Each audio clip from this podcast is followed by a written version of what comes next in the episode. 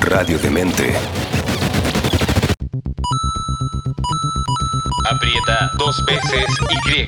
Porque el animal emblema de gamers. Llega a descontrolar tu teclado. Aplicar triángulo y transportarte a mundos digitales donde la aventura siempre la pones tú. Analiza desde una perspectiva nueva. Una de las industrias más grandes del mundo. Rocío Mieres. Es Pixel Raccoon. En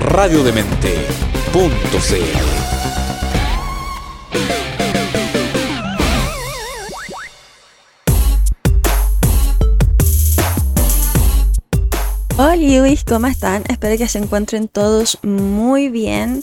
Soy Rocío Mieras, puede ser que me conozcan o no de internet y redes sociales como Chivo Investigadora, porque soy una chivo y suelo hacer investigación. Y sean bienvenidos a un nuevo capítulo de Pixel Raccoon en donde vamos a hablar de distintas temáticas en relación a videojuegos. Desde por qué son la razón de nuestro existir, por qué nos gustan tanto, los recuerdos que tenemos, sacar un poco el crítico que tenemos dentro y hablar sobre la industria, qué es lo que está pasando, que se va a recuperar Blizzard o no se va a recuperar Blizzard. Y también un poco de lo que yo me siento más a capela o más seca o más pro y qué es qué es lo que dice la academia y qué es lo que dice la ciencia sobre los videojuegos. Dicho lo anterior, nuevamente sean muy bienvenidos y vamos a hablar de qué es lo que nos convoca esta semana. Para los que me estén viendo o no me estén viendo, mejor dicho, entré en la pasta de jugar los ARC. Así que esta semana no va a haber Bioshock vamos a estar así pegando MMORPG.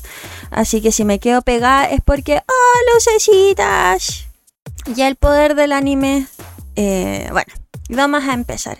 Esta semana, una de las cosas de las cuales vamos a estar hablando tiene que ver, o sea, yo quería hablar de otro tema más en específico.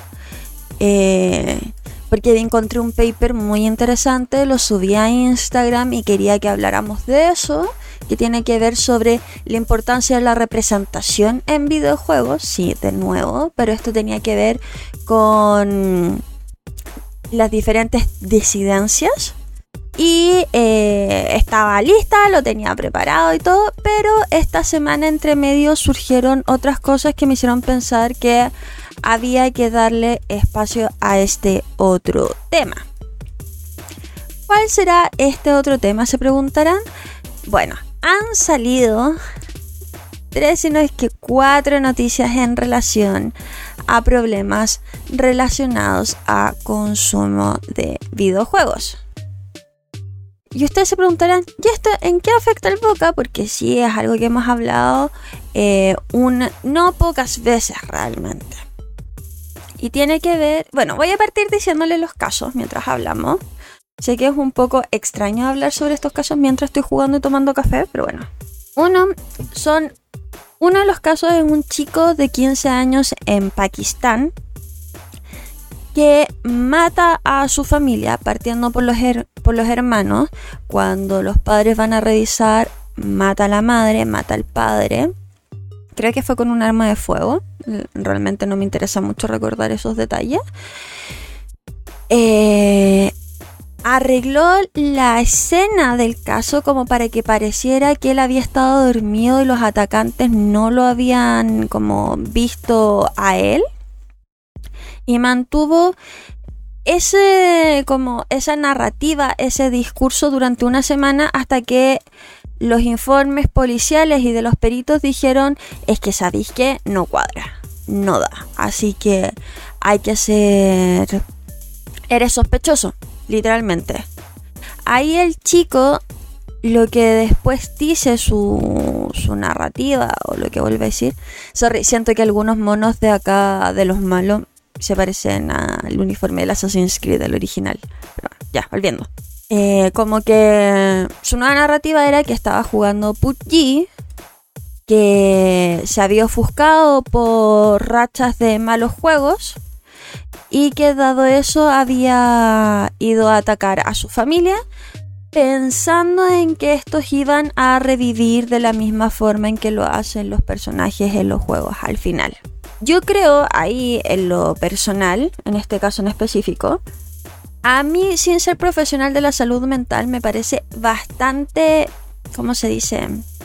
Sospechoso que haya tenido al principio un comportamiento tan frío y calculado de matar de forma sistemática a la familia y generar una coartada para después decir que es por los videojuegos, como si es que fuera un tema de haber perdido eh, contacto con la realidad y confundir fantasía y realidad. Yo creo que acá es un poco más como un chivo expiatorio.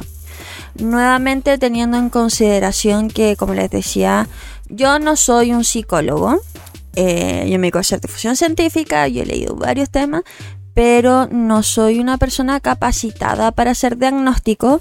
Y lo otro que esta información la tenemos después de que ha pasado por varios filtros, eh, varios periodistas que pueden o no haber respetado ciertos protocolos como de probidad o de... ¿Cómo, si? ¿Cómo lo podría decir? Eh, como protocolos de mantener la noticia no solo sensacionalista, que es lo que a mí me preocupa muchas veces con esta como con esto, sino que mantener la información real entendiendo de o como lo menos embellecida posible, entendiendo que es un caso que se está investigando en la actualidad y que tiene a un menor de edad eh, como se dice, involucrado. Posteriormente a eso, hay un otro caso, esta vez en España, de otro chico de 15 años. Y esto es un poco los casos como que yo les hablaba al principio en el podcast, que, que me parece un poco como interesante, pero más gratuito. Un chico que lo describen en general como tímido, eh, había tenido buenas notas, había estado teniendo un bajón de notas y de asistencia, pero siempre un buen chico.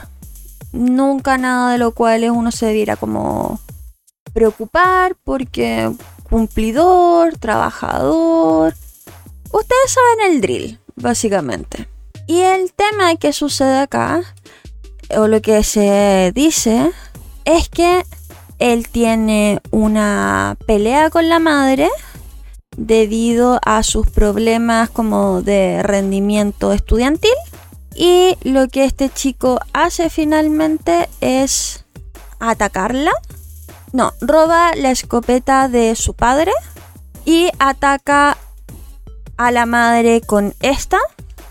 Cuando los hermanos van a ver qué es lo que sucede, el resto de la familia va a ver qué es lo que sucedió. Este lo, nuevamente los mata con, esta misma arma. Y eh, esconde los cadáveres en el cobertizo de la casa por una semana. Posteriormente a eso, cuando su escuela llama para ver por qué no asistió a clase, lo que hace este chico es que, disculpen cafecito a la mañana, declara que eh, está infectado con COVID y que por lo mismo no puede asistir cuando empiezan las alertas en específico por no solo que no ha asistido a clase, sino también el olor de descomposición que empiezan a tener estos cuerpos. Eh, empieza la investigación y se dan cuenta que el chico lleva viviendo todo ese tiempo con los cadáveres mientras jugaba y estaba en internet. La madre le había quitado el acceso a la clave del wifi a internet y creo que también a su consola.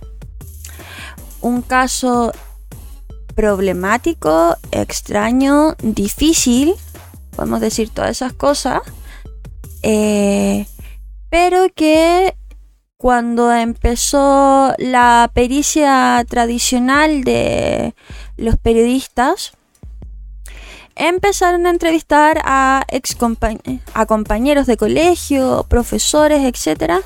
Y ahí vuelve a salir un viejo amigo. Y es que, eh, como se dice, sorry, estaba un poquito desconcentrada. Y es que él había estado el último tiempo muy pegado jugando videojuegos y que eso había llevado a que se, como se dice, se quedara pegado, no durmiera y estuviera teniendo problemas de comportamiento. Entonces, acá yo insisto que como en el otro caso, tiene que haber un una raíz mucho más específica que simplemente oh no los videojuegos son adictivos entendiendo que hay o sea los juegos y los videojuegos tienen mecánicas de engagement para tratar de mantener al jugador jugando tu juego ahora no es lo mismo que distintas mecánicas de distintos tipos de juego tienen o llaman a ciertos tipos de jugadores. Por lo tanto, eso significa que lo que a tu amigo se queda enganchadísimo jugando, a otros no le interesa. Es un poco como el gusto del libro, los gustos en música. Hay música con la cual tú te puedes quedar pegado y otra que, eh, sabéis que más mejor que no, no, no vibra conmigo. Con los videojuegos pasa igual sobre todo con el tema de que hay ciertas estrategias que es verdad a las cuales somos más receptivos, sobre todo con estos como los relojes que se van cumpliendo, pero no es así como un shot de cocaína, ni por si acaso. Si fuera eso de verdad serían ilegales hace bastante rato. Entonces vuelve a entrar esta discusión y hay una última noticia que salió hoy día y es que una madre exige que salud pública reconozca y diagnostique a su hijo con agarofobia, que lleva una cantidad de años un poco soez, sin salir de casa, eh, estando en internet y jugando videojuegos después de tener un episodio depresivo por haber tenido un bajón importante en el rendimiento académico, lo cual lo lleva a desistir de completar su educación superior. Y que con eso ha llevado una cantidad de años, como les decía, importante sin querer salir de su habitación.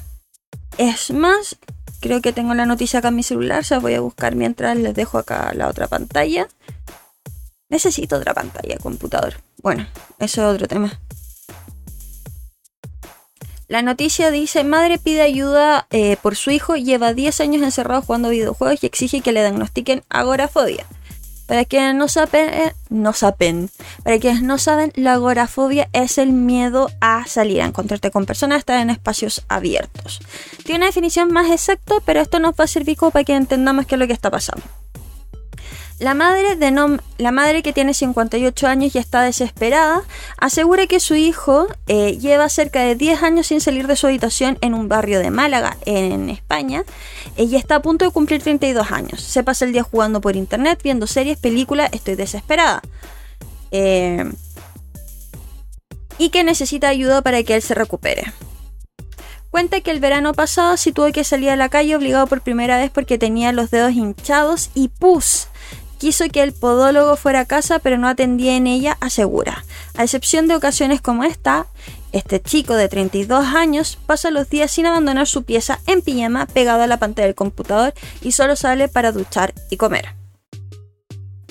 Su madre cuenta que en la Universidad de Málaga, donde estudiaba su hijo, sacaba buenas notas y al mismo tiempo trabajaba para ganarse su dinero, pero tuvo un bajón de rendimiento académico y decidió dejar de estudiar. Sin embargo, el detonante para abandonar las relaciones sociales se produjo por una lesión deportiva. Tras dejar de los estudios, ya salía muy poco, se lastimó la rodilla, el médico le mandó a mes de reposo y ahí se acabó. Como ven, la noticia tiene que ver con un tema de salud mental súper estructural que se relaciona a ver si este anillo es mejor que el que tengo. Nope. A ver qué más. Eh, muy relacionado como con estructuras mentales y procesos lo que están sucediendo, temas de salud mental. Y lo que tienen que ver ahí los videojuegos es que son el punto específico de evitación más cómodo y popular, más que el hecho de realmente tener, por así decirlo, la culpa y la razón de todos los males. Entonces, y va a estar un poco difícil en general, eh, ¿cómo se dice? La temática del consumo de videojuegos. Y bueno, para que no lo sepan, además... Uh, ya. Sorry, es que me acabo de comprar una espada mejor que la que tenía en el juego. Bueno, con todas estas noticias ha vuelto a salir y a exaltarse en específico en muchos ámbitos, sobre todo acá en Chile, en lo que es, como han salido estas noticias, estas tres noticias que les comento, incluyendo algunos de bullying digital que nuevamente llevan a casos terribles en donde adolescentes han decidido quitarse la vida Espero que YouTube y Spotify no, no me shadowbanen por los temas que estoy tratando. Pausa de café. Bueno, ha salido nuevamente o ha resurgido y la han mostrado como nueva. Organización Mundial de la Salud decreta que el consumo de videojuegos es una enfermedad, el consumo problemático de videojuegos es una enfermedad mental y una nueva problemática. Eh, bueno, como profesional del área, no de la salud mental, pero de investigación en videojuegos y difusión científica y estar metido en programas de consumo responsable de videojuegos, les puedo decir que efectivamente la Organización Mundial de la Salud habla sobre el consumo problemático de videojuegos, pero esto lo lleva siendo mínimo desde el año 2017. ¿Qué significa eso entonces? Significa que eh, uno están aprovechándose y encuentro que es un tema un poco, poco ético de el miedo actual que está teniendo la población con estos casos que han salido. Dos, la mayoría de los profesionales de la salud mental dedicados a temáticas digitales, que incluyen los centros de estudios eh, de Oxford y Glasgow, eh, no están a favor de la definición exacta que está utilizando la Organización Mundial de la Salud para hablar de consumo problemático de videojuegos, debido a que representan mucho más en este momento una sensación de pánico y de echarle la culpa a lo más nuevo que el hecho de realmente hacerse cargo de lo que está sucediendo como a nivel de política pública internacional y problema sistémico de la cantidad de casos de depresión que hay en este momento, sobre todo en gente joven que llevan al suicidio o problemas estructurales eh, como los que estamos hablando de por qué un chico va, va a perder eh, control de la, o sea, contacto con la realidad va a decidir, por ejemplo, tomar una escopeta para atacar a su familia. Eso no es culpa de los videojuegos. Eso tiene otras muchas explicaciones que no sabemos porque se necesitaría saber más del contexto que otra cosa de lo que podemos saber ahora por la, por la prensa. ¿Qué más tenemos ahí en específico? Como para como que rinda el día de hoy. Uh, esperen, déjenme. Bueno. Dado lo anterior, de todas formas, la discusión sobre consumo problemático, sobre todo como eh, estrategia evitativa a los videojuegos, que es lo común y que se hizo con casos muy extremos en China sobre consumo de, de WoW, de World of Warcraft, no tiene, no tiene asidero al consumo de nuevos videojuegos, sobre todo que no tengan que ver con, eh, ¿cómo, ¿cómo se lo explico? Con RPG o Seconds Life. Y bueno, Ustedes ya saben lo que yo pienso de varias cosas, si es que me conocen por redes sociales o han visto mi trabajo. Y otro de los problemas como que se ha estado dando bastante es como ya llegan y gritan y dicen todas estas cosas. Y para cerrar hoy día con el ranteo, está también, eh, ¿cómo se llama? Salió las nuevas gráficas e imágenes de Aloy, de Horizon. Y el diseño de personaje está tan tan brígido que, ¿cómo se dice? Que se ve en el diseño de personaje con una tarjeta que a mí no me va a dar ni por si acaso. Hasta el vello facial. A ese nivel como de de trabajo y realidad así brígido le están poniendo al juego. Y salió un chico por Twitter que ha sido eh, vilipendiado por su comentario, que se le ocurrió preguntar por qué Aloy tenía barba. Sí, como escuchan, preguntando por qué tenía barba. No sé qué edad tenía la persona que hizo este comentario. Al parecer no era un comentario troll en el sentido así, voy a ser como que soy ahueonado. Eh, hoy demonios, YouTube me da de ser pere por estar diciendo garabatos, filo. El tema es que mucha gente ya fue así como, guachito, usted nunca ha estado cerca de la cara de una mujer o de otra persona. Las caras suelen tener vello. Eh, Entonces eso ha generado todo un tema eh, de cómo se dice, de representación de mujeres en videojuegos. Sí, sé que es un poco hipócrita mientras estoy jugando eh, los ARC en donde estoy con un microchor y tacos aguja y tengo ese movimiento sensualón de videojuegos tradicionales.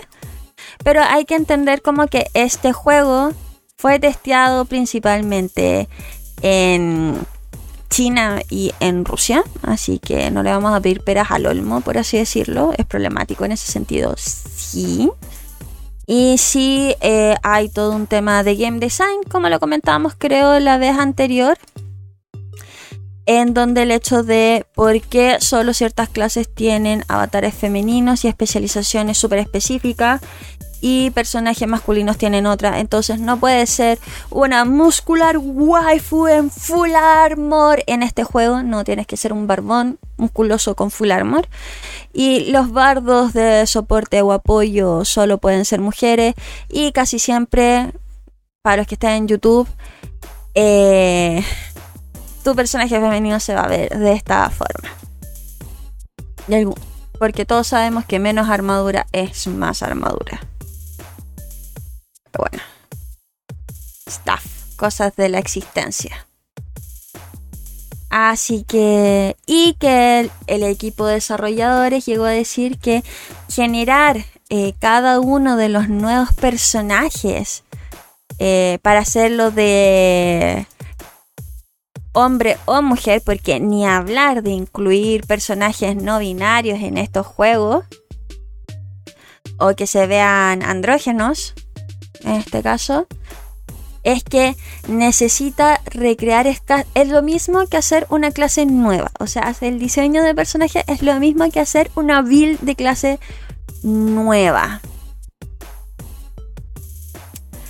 Lo cual ha llevado a muchas discusiones por parte de gente que son desarrolladores, entre otros, que es como entonces tu juego está mal hecho. O está ahí puro. puro blufeando, por así decirlo. Y es como si de verdad tenía ese problema, es que hiciste mal tu juego.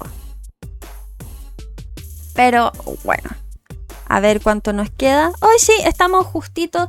Eso va a ser el ranteo del mapache hoy día de diversas cosas. Recuerden, las mujeres tienen vellos en las caras, por no decir pelos en distintas partes cuerpo, parte cabeza, ceja, pestaña. eh, los videojuegos no son la causa de todos los males y tengan ojo con el game design de sus juegos. Y quiero recordarles un tema si es que hay padres hoy día escuchando o en algún momento que su hijo se pegue un atracón en videojuegos. Por ejemplo, salió algo, se va a juntar con los amigos o se va a pegar una maratón. Es igual de problemático o no que si lo hiciera con películas o series o no sé, maratón de fútbol, lo que sea. Se les llama atracón. Cuando son muy seguidos es problemático. Si su hijo es profesional y genera contenido como yo, probablemente consuma más horas de videojuegos de lo que posiblemente eh, estemos que un jugador casual. Y eso, los dejo. Espero que les haya gustado el capítulo de hoy día. Los lo veo. Pásense por el Instagram de Radio Demente, por su Twitter. Pásense por los míos si es que quieren. Déjenme sus comentarios. Comenten acá en YouTube. Y con eso los dejo hoy día. Y bueno, y la tradicional, quédense porque hago una playlist con todo el cocoro. Seguramente esta va a estar heavy hardcore metal. Eh, y nos vemos la próxima semana. Ah, y como datito, para los que no estaban, para los que llegaron hasta el final, que no sé si les va a interesar escucharme, hay un documental en donde se ve al vocalista de Twister Sisters en aquellos años 80 hablando en el Congreso norteamericano sobre lo que significaban las letras, las líricas y el consumo para menores de letras de heavy metal. No me acuerdo cuál es el apellido, pero se llama D. Y la verdad, si ustedes lo escuchan, es básicamente la misma discusión que estamos teniendo hoy día con los videojuegos. Que es como, si usted ve una mujer desnuda o un hombre desnudo en la portada, ¿cree que es un juego propio para menores de edad? Hágase responsable, conviva con su hijo. Tratemos de tener una vida más amable entre nosotros, descanse, tome agua, no se hipercafeíne, etc. Yo les dejo ese dato, mírenlo, está súper, súper interesante. Nuevamente, como yo digo, la culpa es del rock and roll, los divorcios, el internet, los videojuegos y el heavy metal. Nos vemos. Bye.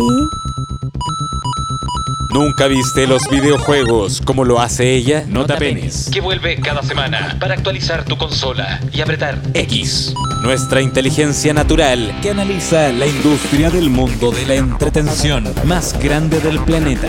Rocío Mieres. Es nuestra Pixel Raccoon. En radiodemente.cl